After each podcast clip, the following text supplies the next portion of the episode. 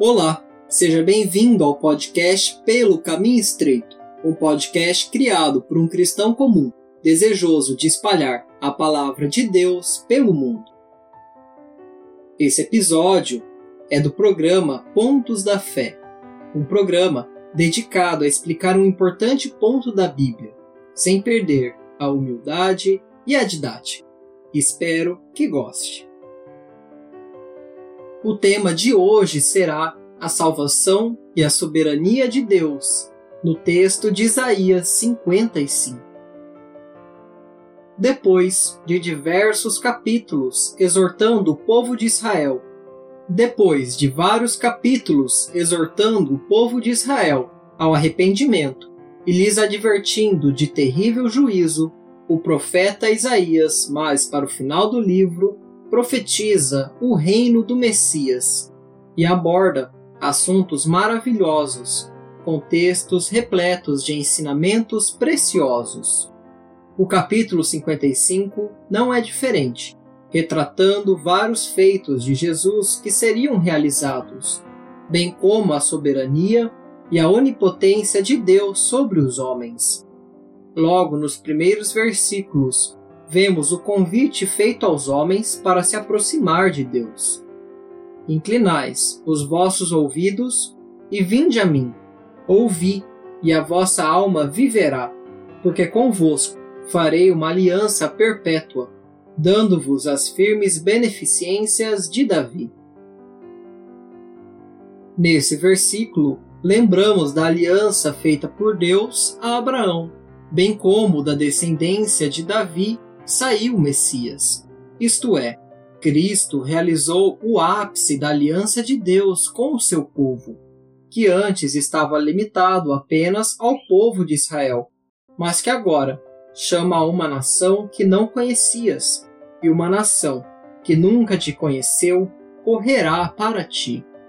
Certamente, há chamado geral para que todos os povos e todas as pessoas agora se dirijam ao Senhor mas logo no primeiro versículo, vemos que não é o homem merecedor dessa salvação.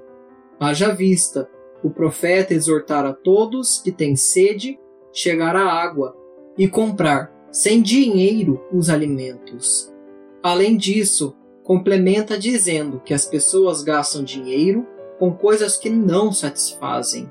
O que tudo isso quer dizer?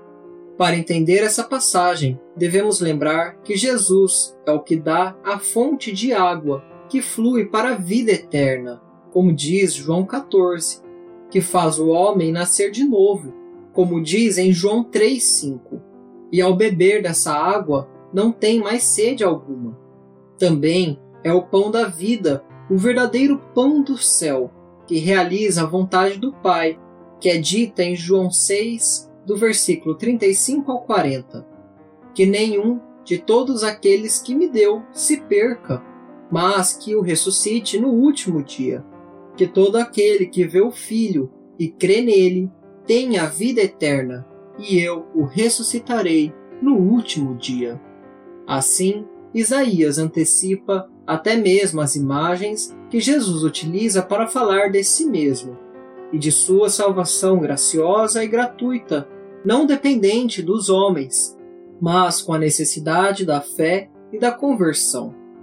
E essa mudança de vida e de aconchego a Deus é hoje, pois devemos buscar o Senhor enquanto se pode achar, invocai-o enquanto está perto, torne para o vosso Deus, porque é grandioso em perdoar.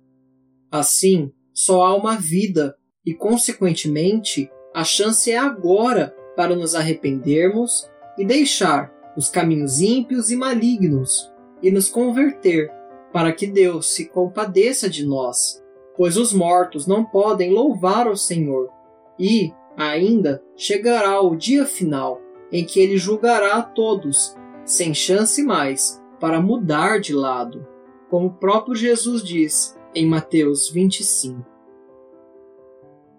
O segundo momento desse capítulo, totalmente interligado com o primeiro, diz respeito à soberania de Deus e de seu agir na criação.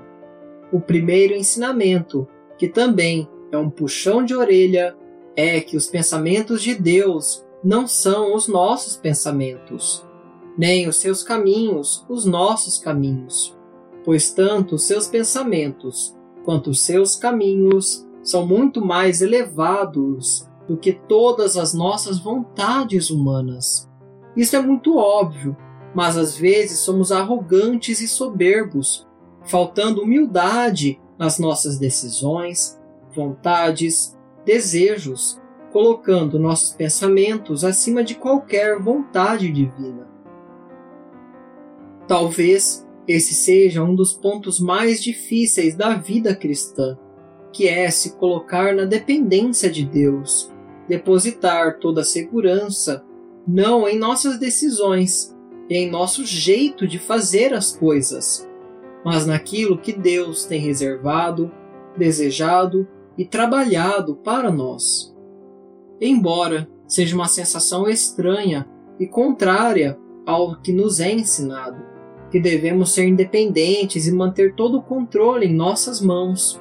Deus nos exorta e nos manda esperar somente nele, e promete maravilhas aos seus filhos, com a certeza de um caminho de vida agradável, alegre e pacífica, com a sua palavra sendo enviada de maneira especial em nossos corações, nunca voltando vazia, mas fazendo o que lhe apraz e prosperando naquilo que quer. Lembremos da promessa de Romanos 8:28, que em meio a tantos desafios e dores que o cristão deve passar nesse mundo, o Senhor nos garante que todas as coisas contribuem juntamente para o bem daqueles que amam a Deus, daqueles que são chamados segundo o seu propósito. Logo, esse capítulo de Isaías nos ensina que o tempo da salvação é agora, é hoje, é urgente, pois Deus está reunindo seu povo por meio da ação gratuita e graciosa de Cristo. Então, que nos arrependamos da nossa velha natureza, caminhemos para a água e para o pão verdadeiro, isto é, para a nossa conversão. Além disso, agora que estamos salvos, depositemos nossa confiança, desejos, práticas, sonhos, ações, tudo na vontade e na soberania de Deus, que nos garante que em tudo em nossas vidas, a partir de agora, contribuirá para o bem das nossas almas. Obrigado por ter ouvido ao podcast Pelo Caminho Estreito. Até a próxima!